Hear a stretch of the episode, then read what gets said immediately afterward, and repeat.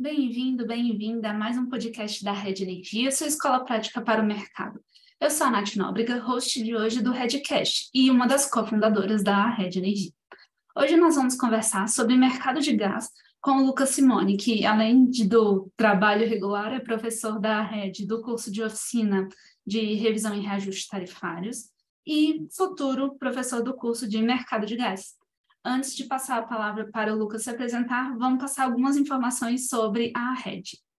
A Rede Energia é a escola de formação contínua para carreiras que precisam compreender tudo sobre mercado e regulação de energia, nos segmentos de geração, comercialização, transmissão e distribuição. A rede possui três produtos de capacitação: a assinatura anual, cursos avulsos com experts do mercado e cursos em company. Te convidamos a seguir a Rede Energia na sua plataforma de streaming de podcast favorita, mas também no LinkedIn, Instagram e no Telegram para ficar por dentro de todo o nosso conteúdo disponibilizado gratuitamente. Tudo isso você encontra no site da Rede, redenergia.net. Lembrando que hoje, fevereiro de 2023, nossa assinatura anual está com mais de 165 horas e todos os meses novos conteúdos são incluídos. Depois desse pequeno comercial, Lucas, por favor, se apresente e na sequência a gente começa o nosso bate-papo. Boa, Nath. É, bom, obrigado a Red aí mais uma vez pelo, pelo convite. Já tem algum tempo de casa agora. É, já é nosso segundo ano aqui de parceria. Então, eu sou o Lucas, é, tenho aí um pouco mais de 10 anos agora de setor elétrico, boa parte desse tempo vivido na área de regulação. É, passei por CPFL em estágio, passei boa parte da minha carreira na Fiesp, atualmente estou numa empresa é, do grupo Compass Cosan, né, é, controlado pela Compass, que é a Comit Gas, que é uma empresa da área de distribuição de gás canalizado. E Bom, é, sou professor de tarifas aqui na Rede e agora esse ano, depois lá no final a gente conta a novidade, né, pretendo é, ou terei a oportunidade de dar mais um curso. É, obviamente, só fazendo um disclaimer, né, as opiniões dadas aqui são pessoais e não se confundem com, com a empresa na qual trabalho, ou mesmo com a Rede, para preservá-la das, das coisas que eu direi algumas coisas polêmicas. É, eu adoro polêmica, Lucas. Pode, pode colocar mesmo. Mas uh, só para comentar, eu já, já fiz o spoiler do curso de mercado de gás, então o pessoal já está sabendo. Tá, boa. Então é isso. Tá. Lucas, então, antes da gente começar o bate-papo, eu queria entender qual que é o gás que a gente fala quando está falando de mercado de gás. É uhum. só o gás natural, é o gás que sai ali junto com o petróleo, é o gás produzido por caldeiras, é o gás de cozinha. O que, que é esse uhum. mercado de gás? Que gás é esse? Sim. Sua pergunta, é, sua pergunta é ótima, porque é, para quem acompanhou a tramitação da lei do gás em 2021, talvez alguns até se lembrem que na, no, no, dia final, se eu não me engano, da tramitação ali na Câmara, tinha deputado com botijão de gás nas costas e tal é, fazendo enfim, propaganda do que ia ser votado, etc. Mas, em geral, quando a gente fala de mercado de gás, não é desse gás que a gente está falando, não é do GLP, que é o gás de efeito de petróleo, que é o gás de cozinha, né, conhecido como gás de cozinha. É, em geral, quando a gente está falando de mercado de gás, estamos falando do gás natural, em primeiro lugar, e, e, até então, até 2021, na vigência da antiga lei do gás, é, era deste gás que falávamos. Então, o hidrocarboneto, um gás que dá é, na natureza, é, sua formação básica metano e etano, predominantemente metano, mas também tem alguma composição de etano é, junto, é, e é, um gás que pode ser explorado em mar ou em terra, ele pode estar associado ao petróleo ou não, e ele pode ser explorado em poços convencionais é, ou não convencionais. O, o, modelo mais conhecido de gás não convencional é aquele americano conhecido como gás de xisto, que é o gás que dá no meio de uma rocha porosa, e aí você faz a, a, a injeção de água em alta pressão, explode aquela rocha e tira o gás. É, isso foi, na verdade, o gás que revolucionou ali o mercado americano de, de gás natural. É, ele é um gás uh, que não tem. Você tem algumas reservas no Brasil, mas ele não é explorado. O, o gás explorado no Brasil basicamente é o gás uh, convencional e boa parte dele associado ao petróleo. Tá? Então, boa parte da nossa produção está no mar, boa parte dela associada ao petróleo. Você tem um pouco de gás é, produzido em terra, mas convencional ainda, reservas convencionais. Tá? Então, é deste gás que a gente está falando predominantemente, e agora, em particular após a vigência da nova lei do gás em 2021, ela igualou outros gases que tenham a mesma composição, as mesmas especificações técnicas do gás natural, ela igualou em termos de enquadramento. Então, quando a gente fala ali dentro da lei do gás, é todo aquele gás que for enquadrado nas especificações técnicas aceitas pela ANP é, do gás natural também é enquadrado. Então, por exemplo, o biogás, e em particular o biometano, que é um gás produzido a partir de biodigestores, né, de digestão anaeróbica de material orgânico, e aí pode ser resíduo é, orgânico, pode ser palha, biomassa da cana, é, lixo, enfim, tudo que é matéria orgânica que produz biogás a partir de um processo de, um processo de biodigestão e que você consegue tratar esse biogás, tirar dele as impurezas e ele fique com um determinado percentual de metano, ele pode ser considerado para efeitos da lei do gás como o gás natural. Tá? Então é basicamente disso que a gente está falando. Interessante, Lucas. É, já tem uma pergunta espontânea aqui que não estava no roteiro. É, a gente tá, a gente consegue produzir esse gás em grande quantidade, esse gás que vem ali da, é, do biogás, do biodigestor, do, do, biogás não, né? Do biodigestor, a gente já consegue fazer, assim, não é sintético, né? Mas é um ali que é, passou por um processo. Sim, ele, ele não só passou por um processo, como ele é um gás que hoje está muito atraente até por conta das questões ambientais, né? Porque é, é um gás basicamente renovável, é, porque ele, ele, ele é resultado de um outro processo, né? Então ele seria o resíduo de um processo que você ainda aproveita é, para produzir esse gás, enfim. É, não é um combustível fóssil. Tá? Então, ele é um gás que tem hoje muito apetite aí no mercado. Boa parte do biogás, já, você já tem uma produção de biogás hoje no Brasil, boa parte dela voltada para a produção de energia elétrica. Tá? E aí ele não precisa passar por essa última etapa que eu comentei. Você pode queimar o próprio biogás para produção de energia elétrica num processo tradicional aí de, de geração de energia é, o biometano em si ele pode ser injetado na rede de gás natural, ou pode ser comercializado de outras formas, é, na rede de gás canalizado, ou pode ser comercializado de outras formas. Este ainda não tem uma escala tão grande, mas já é produzido. Você já tem, inclusive, algumas distribuidoras de gás canalizado no Brasil que compram biometano é, de fornecedores e entregam para os seus clientes finais, tá? Então, é, e a expectativa é disso crescer bastante na década, tá? Então, para quem quiser estudar um pouquinho mais sobre isso, pode pegar lá o último caderno do PDE 2032, já saiu um caderno lá é, que trata sobre. É, não é o de meio ambiente, é um outro caderno que trata sobre biocombustíveis, tem um capítulozinho sobre biogás e biometano lá. Legal, Lucas, interessante.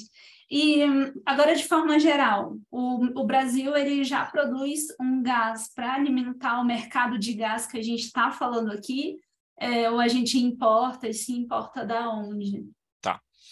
Então, assim, é, objetivamente, né, o Brasil tem uma produção nacional crescente de gás natural em todas aquelas modalidades que eu comentei. É, mas só para você ter uma ideia de ordem de grandeza, né? em 2010, ou seja, há 12 anos, o Brasil produzia 65 milhões de metros cúbicos dia de gás natural. E aí, só um parênteses aqui: milhão de metros cúbicos dia é para o mundo do gás natural, o que é o megawatt médio para o setor elétrico, tá? Só para a turma que não está muito acostumada com as ordens de, com as unidades de medida, é, é, mais ou menos esse que a gente teria, né? É uma unidade média, não é o, o, o milhão de metro cúbico acumulado, é, é, é na média do, do dia. Então, O Brasil produzia 65 milhões de metros cúbicos dia em 2010. Em 2022 produziu aí na média, o número não está fechado, mas deve ter produzido na média em, torno de 140 milhões de metros cúbicos dia. Então a gente basicamente dobrou a produção de 2010 para 2022.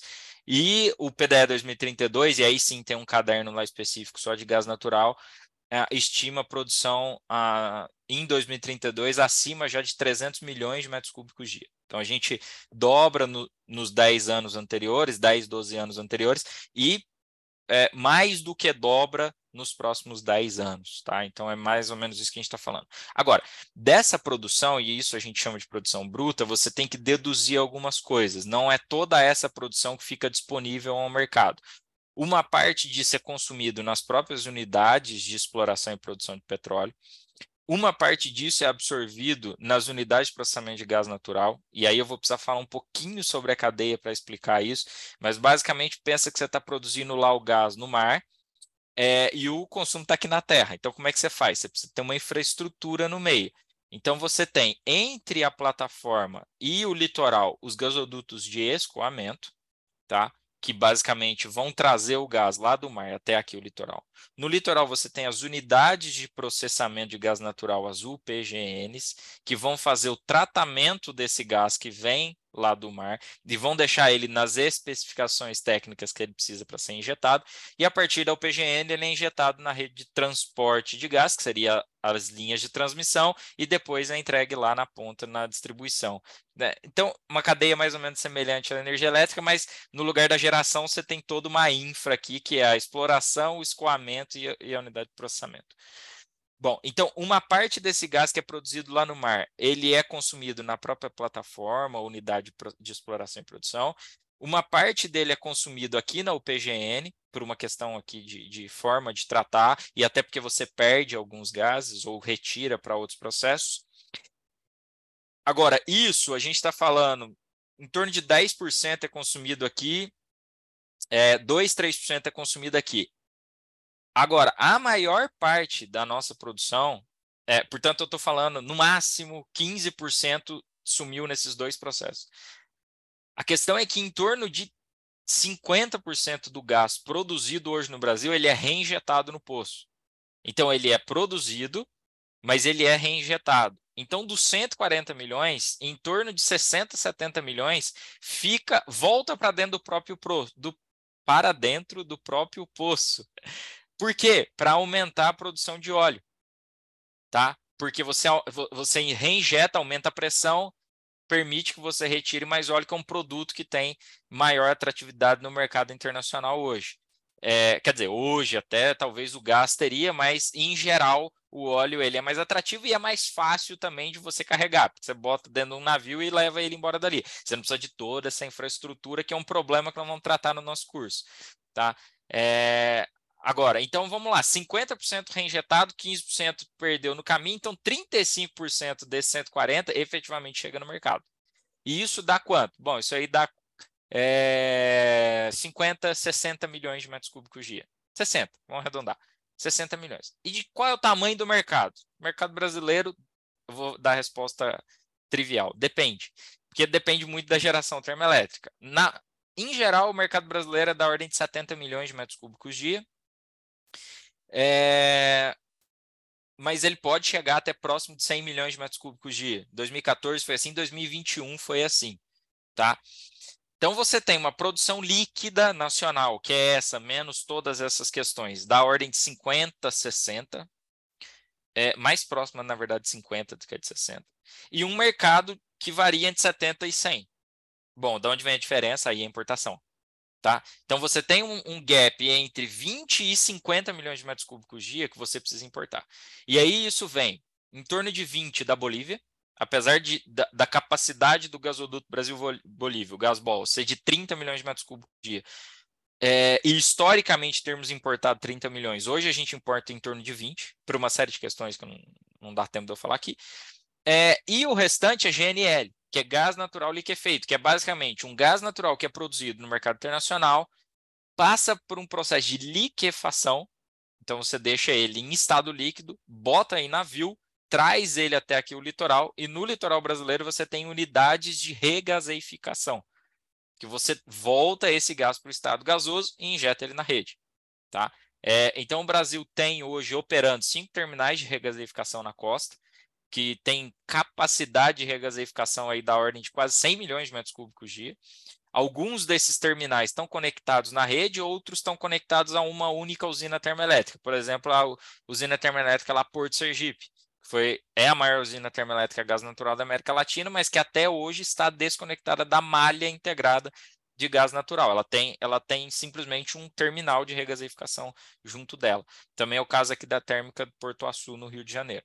Ela também está desconectada da malha e tem um terminal de regasificação conectado a ela. Então, é, basicamente é isso que você tem. Oferta de gás natural nacional, que é firme, atende essa demanda que, que, que não muda tanto assim. É, uma parte que vem da Bolívia, esses 20 milhões, e o restante, que é essa, esse consumo flexível, que tem muito a ver com despacho termoelétrico, que vem de forma liquefeita do mercado internacional. Interessante, Lucas. E você comentou que a produção do gás está em expansão. É, a uhum. demanda por ele também está? Talvez pelo. Mais ou menos. É, ah. O que a gente observou na primeira década dos anos 2000, sim, foi um aumento significativo na demanda de gás natural. É, no início dos anos 2000, você tinha um consumo, eu diria, incipiente de gás natural no país, mas foi quando você colocou de pé ou no chão o gasoduto Brasil-Bolívia, é, construiu boa parte da infra que você tem no Brasil hoje e então alavancou o crescimento, né, alavancou o consumo nesse período. Nessa segunda década, em particular depois de 2013, 2014, você teve uma estagnação do consumo. Mas aí é derivado basicamente de dois movimentos. Um, grandes demandas âncoras já tinham sido atendidas, são, ou seja, as grandes indústrias consumidoras já estavam atendidas, e dois, próprio, a própria atividade econômica do país paralisou. Então, esse gráfico a gente vê na energia elétrica. O consumo de energia elétrica no Brasil de 2014 para cá andou de lado, cresceu, mas cresceu marginalmente. O mesmo aconteceu com o gás natural. Então, é, é, é, natural que isso aconteça, dada a atividade econômica do país e dado que a indústria é um dos maiores consumidores de gás é, do país. É, e o restante, que é a demanda termoelétrica, como eu disse, varia muito. Então, você tem anos onde, por exemplo, 2021, onde ela consumiu em torno de 50 milhões, na média, 40 milhões de metros cúbicos dia, e 2022, que ela deve ter consumido 10 milhões de metros cúbicos dia na média. Tá? Por quê? Porque foi um ano de despacho térmico muito baixo. Tá? E 2023 se avizinha apresentando a mesma coisa. Então, dizer que, o cons... que, a, que a demanda, como está se confortando a demanda de gás natural, depende um pouco dessas variáveis. E aí, quando você pega o próprio PDE, qual a expectativa da EPE? É de uma demanda, é de uma oferta líquida agora já né, é, é descontada as outras coisas. Uma demanda líquida que cresce, então aqueles 300 milhões que eu falei é bruto. É, a líquida vai estar em torno de cento e pouco em termos de oferta. É, o mercado é, não térmico crescendo aí da ordem de 10, 15 milhões de metros cúbicos dia em relação a hoje, que é da ordem aí de é, 50 milhões mais ou menos, 50, 60 milhões. Então, um crescimento baixo, relativamente baixo, em relação ao tamanho da oferta, e o complemento disso seria o crescimento do mercado de, de geração termoelétrica. Tá, entendi. E, Lucas, é, o fato da gente importar essa diferença é, oferece risco ao suprimento de gás do mercado ou é um mercado apaziguado, assim, é uma, uma venda, uma importação mais apaziguada? Como que tá. é? é? Em geral, não nos expôs a riscos de abastecimento, tá? Então, assim, essa, é, é, essa regra de que a gente produz um X%, 50%, 60%, 70% da nossa demanda, ela não mudou muito ao longo do tempo, tá? Então a, a, oferta de gás nacional vem crescendo, mas você continua consumindo um tanto lá do gás boliviano. Em geral, isso não nos expôs a risco de abastecimento, mas você teve algumas situações de estresse. O próprio Uh, 2021, em maio de 2021, aconteceu uma situação de estresse. Então, o Brasil já estava ali no começo, ou na conclusão, no fim do período úmido, início da crise hídrica, todo mundo sabia que a situação estava bastante crítica do ponto de vista de abastecimento, e a Bolívia reduziu 30% do que ela estava exportando para o Brasil naquele momento, porque ela optou por fazer essa exportação para o mercado argentino. Aí tinha uma questão de custo de oportunidade, o, o, o, o gás natural tinha preço tinha subido no mercado internacional, a Argentina precisava de um pouco mais. Enfim, tinha toda uma conjuntura onde valia mais a pena para, a Bolívia exportar para a Argentina do que para o Brasil. Isso gerou um estresse muito grande no mercado interno. Por quê? Porque a gente sabia que a demanda estava crescendo e ia crescer muito rápido nos meses seguintes, é, e o nosso principal exportador até aquele momento estava tirando o pé. Então, gera estresse não nos levou a nenhuma situação de desabastecimento até hoje, mas pode sim nos levar a algumas situações de estresse. Agora, eu diria que a principal implicação dessa dependência que a gente ainda tem do mercado internacional, o que não é, é ruim, dado que o próprio GNL é uma commodity hoje que, enfim, é comercializada ao redor de todo mundo.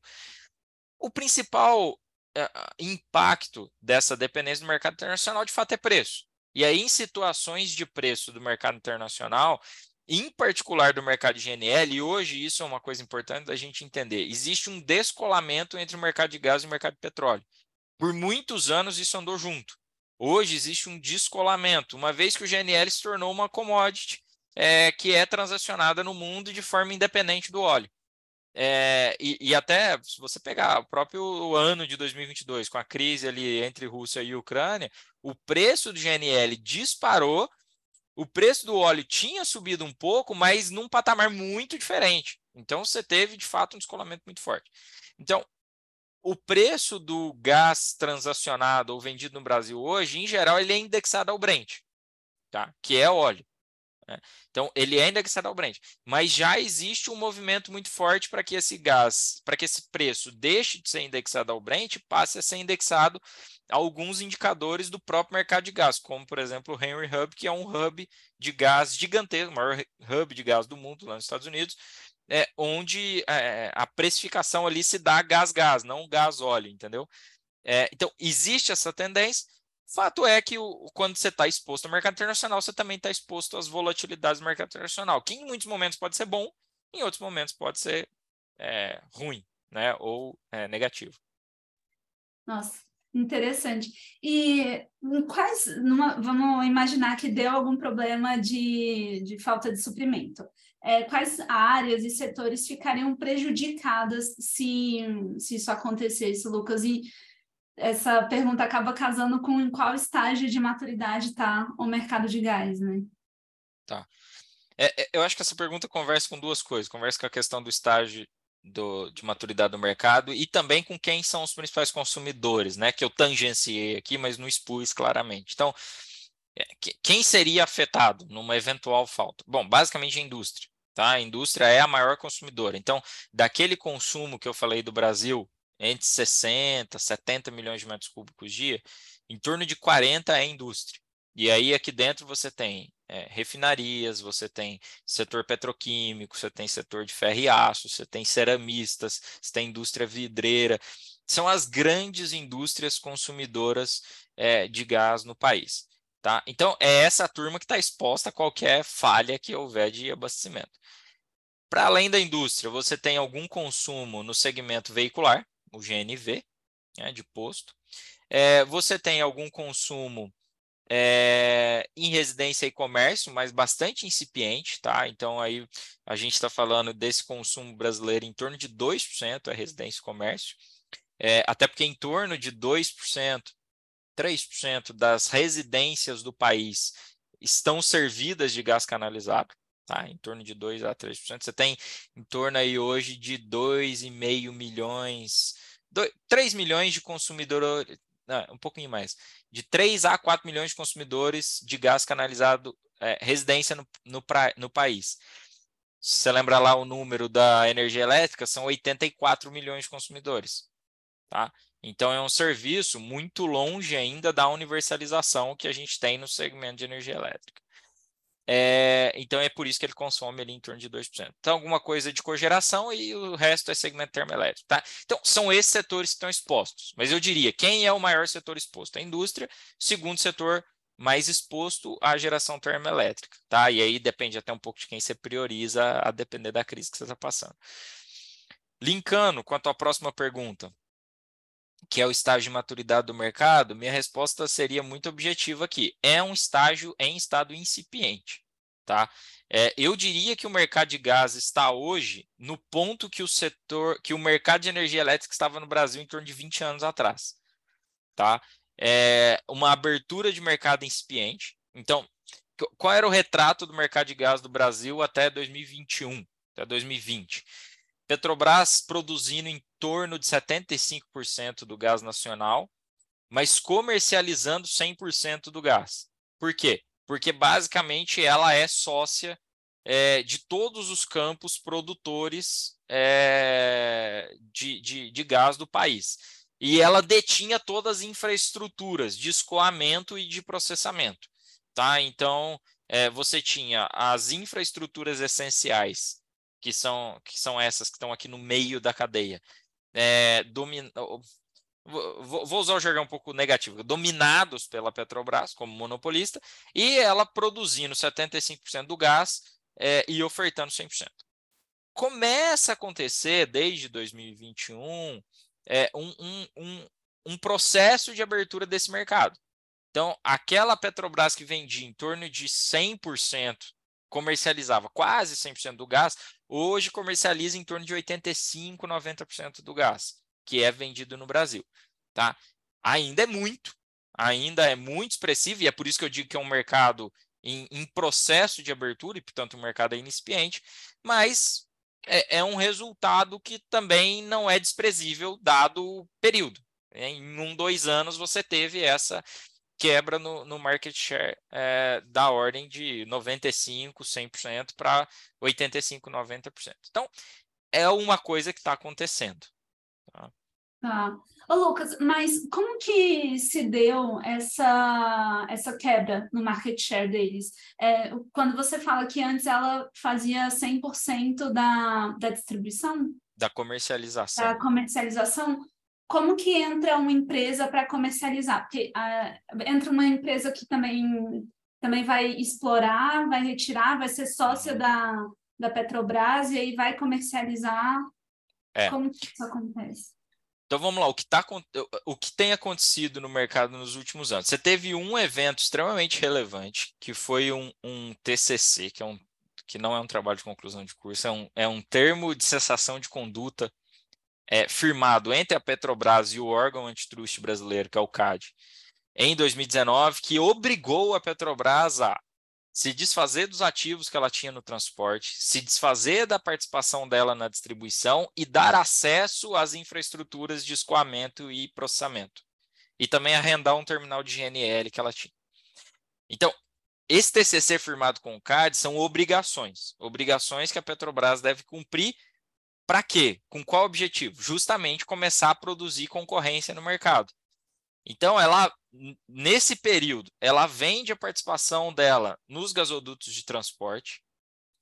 Ela se se torna obrigada a ceder a capacidade que ela não usa nesses gasodutos de transporte. Ela vende a participação dela é, em 18 empresas é, de distribuição que aí ela tinha participações, em geral, minoritárias, mas ela tinha participação em 18 das 20 e poucas distribuidoras de gás canalizado do país. É, e ela começa a dar esses acessos é, negociados às infraestruturas. Isso ah, tem um segundo capítulo dessa história, que é a própria lei do gás, que vem na mesma direção, de tentar criar concorrência no mercado. Esses dois é, é, instrumentos conjugados, eles começam, eles dão start a esse processo de abertura. Aí, agora, na minha avaliação, são instrumentos insuficientes. Você precisaria ter alguns outros instrumentos, dado o tamanho, dada a participação de mercado que ela tem, talvez alguns instrumentos mais fortes. Mas aí é uma questão para a gente avaliar com o tempo e, quem sabe, no, no curso a gente consiga fazer esse, esse trabalho com mais calma. Mas esse é um processo que aconteceu em vários países do mundo, tá, Nath? É, é, em boa parte da União Europeia, o processo de abertura do mercado de gás se deu ali no final da década de 80, ao longo da década de 90, mais ou menos quando se deu também o processo de abertura do mercado de energia elétrica. Então, lá fora, essas duas coisas aconteceram ao mesmo tempo. É, em particular na União Europeia. E aqui no Brasil, aquela abertura de mercado da energia elétrica que aconteceu no final da década de 90 está acontecendo no mercado de gás só hoje. Então a gente tem uma abertura de mercado tardia se comparado aos mercados do mundo e mesmo se comparado ao setor elétrico brasileiro. Mas fato é que a receita em geral é a mesma. É você obrigar que a monopolista se desfaça de parte dos seus ativos, ceda acesso naquilo que ela não se desfaz, de forma que outros produtores com, com, comecem a conseguir vender gás no sistema. Então, hoje, o que, que acontece? As sócias da Petrobras nesses campos começam a conseguir acessar o mercado. Então, você tem produtoras que conseguem acessar essas infraestruturas e acessar as distribuidoras ou até os consumidores lá na ponta. Tá? E aí é, é onde você começa a ter alguma diversidade de agentes. Então, você tem hoje mais empresas produzindo, quer dizer, elas já estavam produzindo, mas não conseguiam escoar, entendeu? Então, ela já tinha lá 25, 30% da produção, mas não conseguia escoar. Hoje, ela começa a conseguir escoar esse gás. Mas ela fazia o quê? Se ela, não, se ela produzia e não conseguia Ela escoar? vendia para a Petrobras, que é ah, quem tá. detinha tá. a capacidade, que é quem detinha a uhum. infra. Uhum. Tá? É, e, e, e, é isso basicamente que aconteceu. Ela, ela, faz, ela era obrigada a vender para a Petrobras, porque ela não tinha o que fazer com o gás. Então ela uhum. vendia para a Petrobras, que era a sócia dela no campo, que escoava por meio da sua infraestrutura e distribuía para o mercado. A partir do momento que a Petrobras é obrigada a dar acesso, e tudo isso acontece a partir do TCC em particular, e depois da, da um pouco também pela lei do gás, é, aí ela começa a ter espaço. Então, ela começa a ter espaço no cano para trazer o gás dela do mar, é, trazer ele e vender no mercado. Entendi. Entendi, Lucas. E assim, numa, com a perspectiva de que o, a demanda não cresça tanto nos próximos anos, é, você acha que tem chance dessa abertura do mercado de gás trazer muitos players para chegar ao ponto de ter uma concorrência é, considerável, assim? Um... Sim, você tem. É, dentro dessa perspectiva de crescimento é, da, da oferta, é, aí você tem algumas estimativas, mas hoje, por exemplo, você tem 70% do gás sendo produzido pela Petrobras e 30% por outros produtores. E aí, em outros você tem alguma diversidade, tá? Você tem, você tem Shell, você tem Equinor, você tem Galp, você tem é, a, a própria Eneva, que tem alguns campos em terra relevantes ali no Nordeste. É, enfim, alguma outra que eu estou esquecendo, mas você tem alguma diversidade aqui. Você, você tem aí uma dezena de, de produtoras com diferentes né, quantidades de, de produção, mas você tem aí uma, uma dezena, pelo menos, de produtores que poderiam competir por esse mercado. A tendência dentro, daquela, dentro daquele crescimento da década é que essa participação da Petrobras naturalmente caia de 70% para alguma coisa em torno de 50%, pela, pelas participações percentuais de cada uma nos campos. Tá? Então, aí você já está você está começando a, a, a, vislumbrar uma coisa que se parece com o mercado concorrencial, né? Ainda com uma, com uma empresa com uma participação muito significativa no market share, mas por 50% pelo menos na mão de outras que já conseguem concorrer um pouco para esse mercado, tá? Tá, interessante. E, Lucas, como que o mercado de gás se conecta exatamente com o setor elétrico? É só ali nas térmicas ou tem mais algum, algum ponto de contato? Não, sim, fundamentalmente na térmica, é, que é quem consome, né? Então a térmica, como eu comentei, ela pode chegar a consumir é, até mais gás natural do que a própria indústria. Isso aconteceu, por exemplo, no ano passado com, com a crise hídrica. E aí eu, eu, eu, eu deixaria dois pontos aqui de, de, reflexão, Nath, e esse vai ser objeto de uma das nossas aulas, que é explorar a integração entre esses dois setores, porque você tem duas realidades, isso aqui para quem para quem está um pouquinho mais de tempo no setor elétrico vai, vai, vai entender. Você tem duas realidades, eu, eu diria assim, duas demandas distintas de cada setor. Qual é a grande demanda do setor elétrico na próxima década? Flexibilidade, certo? É, com a, a, a, a inserção massiva das renováveis, você vai ter uma geração, diria, de base significativa, que junta com a hidrelétrica, que também é uma geração de base importante, mas você fica exposto ao quê? As variações da produção, tanto de eólica quanto de solar, principalmente. Bom, quem faz essa complementação é um recurso flexível. E quem é esse recurso flexível hoje no Brasil? São as hidrelétricas. Agora, a hidrelétrica ela tem duas questões principais hoje que não, que eu diria, uh, limitam esta flexibilidade dela. Um é, são os compromissos e, e são, são os critérios ambientais e ou de usos múltiplos da água. Então, qual foi o grande desafio da crise hídrica de 2021? A geração inflexível hidrelétrica. E aí a gente pode passar um tempão só discutindo isso.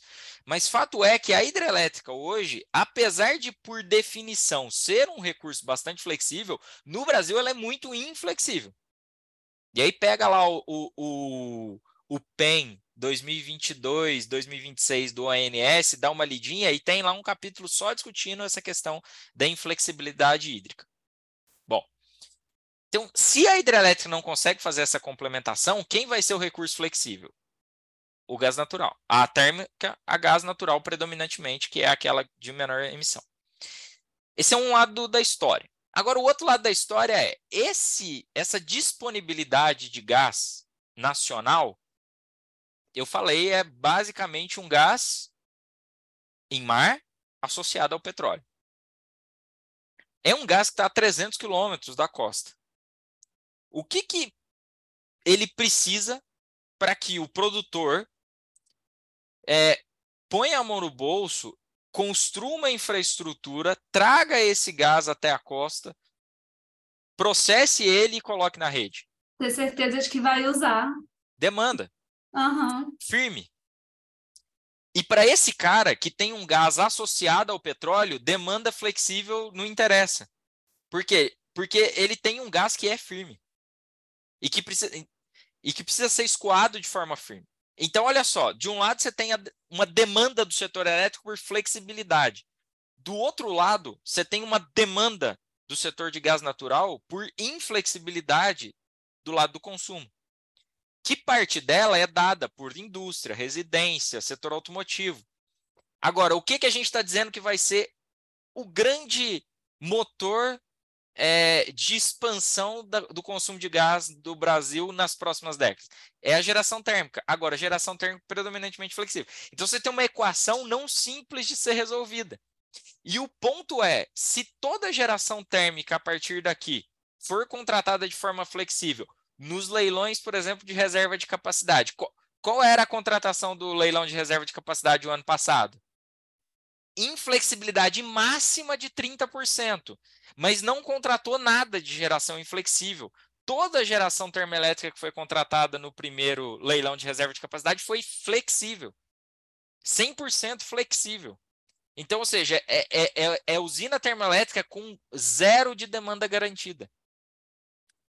De onde vai vir esse gás? GNL, principalmente. É um gás que vai vir do mercado internacional que vende o quê? Vende flexibilidade. Tá? Agora, o GNL não, não, não é a resposta para a gente trazer o gás do pré-sal para a costa. Uhum. Então, a gente tem uhum. uma equação aí muito interessante é, a ser fechada e que eu, enfim, de novo, vou, que, vou tentar aprofundar no curso como é que a gente fecha essa equação. Legal, Lucas. Ah, se você sabe como fecha, então pelo menos tem esperança. Não, não sei. É... mas, tô, mas tô debruçado nesse tema há alguns ah, anos já. Que legal. Bacana. E quando tem um ponto de contato ali entre o mercado de gás e o mercado de energia, quem que define os, os pepinos? É a ANEL ou a ANP? Tá. É... Bom, quando você está falando de geração termoelétrica e quando você está falando do, do produto energia elétrica, é a ANEL. É, quando você está falando do insumo gás natural, é a ANP. É, e aí só tem uma, uma questão, uma, tem uma singularidade do mercado de gás em relação ao mercado de energia elétrica no Brasil sobre uma questão de competências, que eu vou só pincelar. Diferente da energia elétrica, que a ANEL manda de cabo a rabo, geração, transmissão, distribuição, comercialização, é tudo regulação ANEL, tudo é competência da União. No gás natural, você tem uma divisão na cadeia. Upstream e midstream, que é basicamente Produção, escoamento, processamento e transporte é competência da União. Distribuição e comercialização é competência dos estados. Isso está na Constituição de 1988. Tá? É, artigo 25, parágrafo 2 da Constituição de 88. Compete aos estados a, a, a, os serviços locais de gás canalizado. Tá? Então, você tem aí uma separação dentro da cadeia, onde você tem, às vezes, até três a, atores atuando nesse processo, tá? Que é a agência reguladora local, que vai regular a distribuidora e também o e também a comercialização, o mercado livre em âmbito estadual, tá? Então, isso dentro do estado. Você tem a ANP que vai regular esse mercado em âmbito nacional. E aí você pode ter a ANEL trabalhando sob a ótica da, da, da geração termoelétrica aqui, regulando a usina termoelétrica, tá? Então você tem esse, esse conjunto de atores operando é, quando você tem, usando teus termos, um pepino aí no setor de gás natural.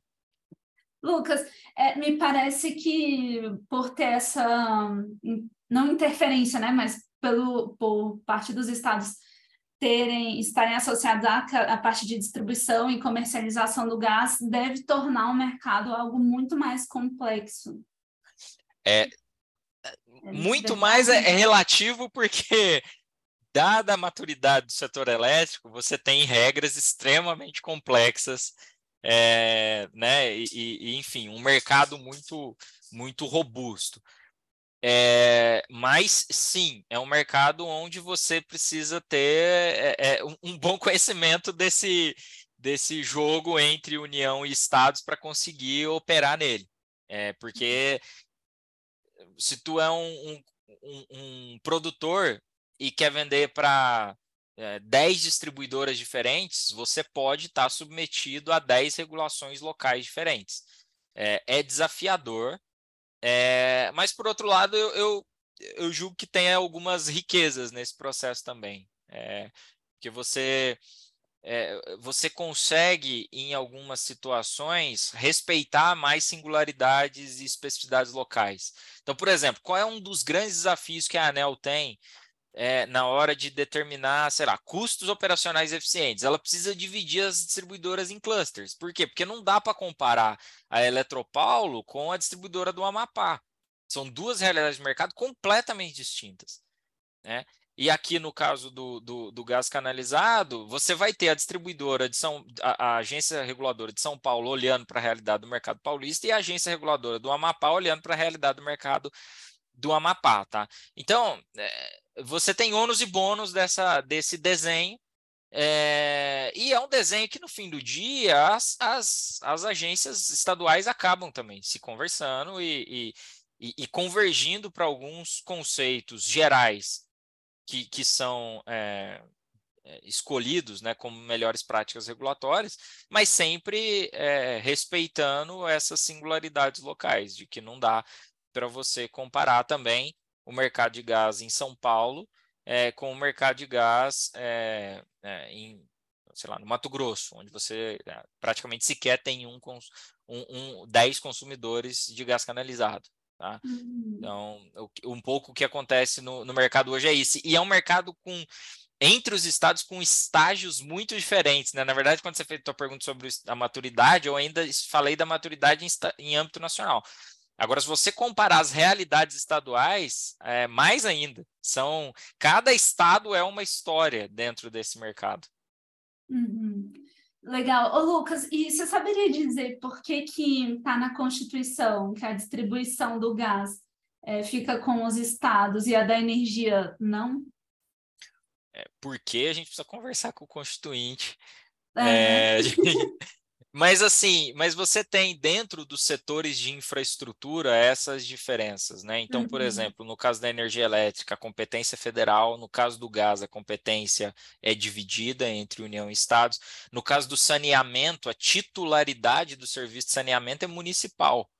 É, e isso foi um desafio gigantesco quando se discutiu lá o novo marco de saneamento, por exemplo.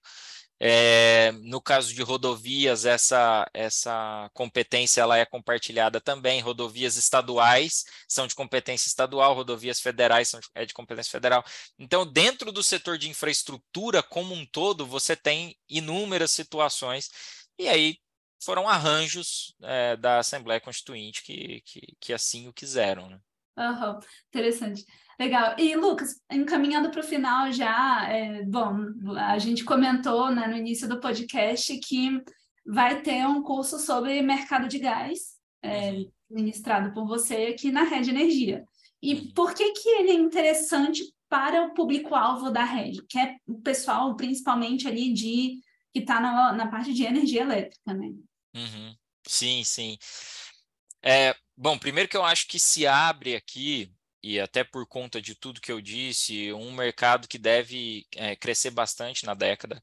Tá? Então é um mercado aí, como eu disse, incipiente, em processo de abertura. Então, é, a turma da Red que conhece muito bem a nossa tutora Master Fabiola sabe que ela começou no setor elétrico, quando o setor elétrico passava por essa fase, é, e ela acumulou a experiência que ela acumulou. Então, hoje eu vejo uma possibilidade no mercado de gás de se acumular uma experiência semelhante, é, dado o estágio em que ele está. Então, você vai ter inúmeros desafios. Em muitos casos, eu diria, vai desbravar mercados desconhecidos assim e realidades conhecidas. É, é um mercado que vai. A própria lei do gás deixou muita coisa para regulamentação posterior. Então, você tem inúmeros regulamentos que serão é, elaborados nos próximos anos. Basta pegar a agenda regulatória da ANP, tem um monte de regulamento que vai ser é, que precisa ser feito e está, já consta da agenda regulatória da ANP para os próximos anos. É, as agências reguladoras estaduais, idem, e diversas delas têm agenda regulatória e tem muita coisa a ser regulamentada aí nos próximos anos. É, e é um mercado que, como eu comentei, de uma forma ou de outra, vai ser fundamental na complementação da matriz elétrica. Tá? Seja por, por térmicas é, flexíveis, seja por térmicas na base, e, e, aí nem tive tempo de comentar esse capítulo, mas você tem todo o capítulo das térmicas na base ali da, da MP da Eletrobras, e que, de, de certa forma, re, tentam responder essa equação dessa demanda para o gás nacional. É, mas o fato é, tudo isso, então, assim, você vai ter dois setores que vão caminhar muito próximos. Então, é um setor que está se desenvolvendo com muitas oportunidades para quem quiser começar nele aí, é, e é um setor que vai manter é, o tempo inteiro essa, esse um pé em cada barco com o setor elétrico, tá? Então, Legal. fica aí a nossa sugestão para quem quiser conhecer um pouco mais desse setor. Legal. É, essa era a próxima pergunta de dicas para quem quer trabalhar e estudar o mercado de gás fazer o nosso curso, né? Fazer o nosso curso. É. Vai ser em abril, acho que é abril, não é? Em abril. É, abril. É, em abril. Pessoal, fique de olho. Esse podcast já dá para comprar o curso, inclusive, se você quiser garantir sua, sua vaga. Mas a gente vai começar a anunciar mais mais para perto. Legal, Lucas. Muito bacana, muito interessante mesmo, assim, essa parte da, da equação que não fecha deixa uma curiosidade, assim, Vamos ver, quero assistir o seu curso, estarei lá. É um prazer. Obrigada por estar aqui, é, ouvintes também. E antes do tchau, se você gostou desse episódio, não deixe de ouvir os outros. E para deixar as sócias felizes, deixe sua avaliação do podcast.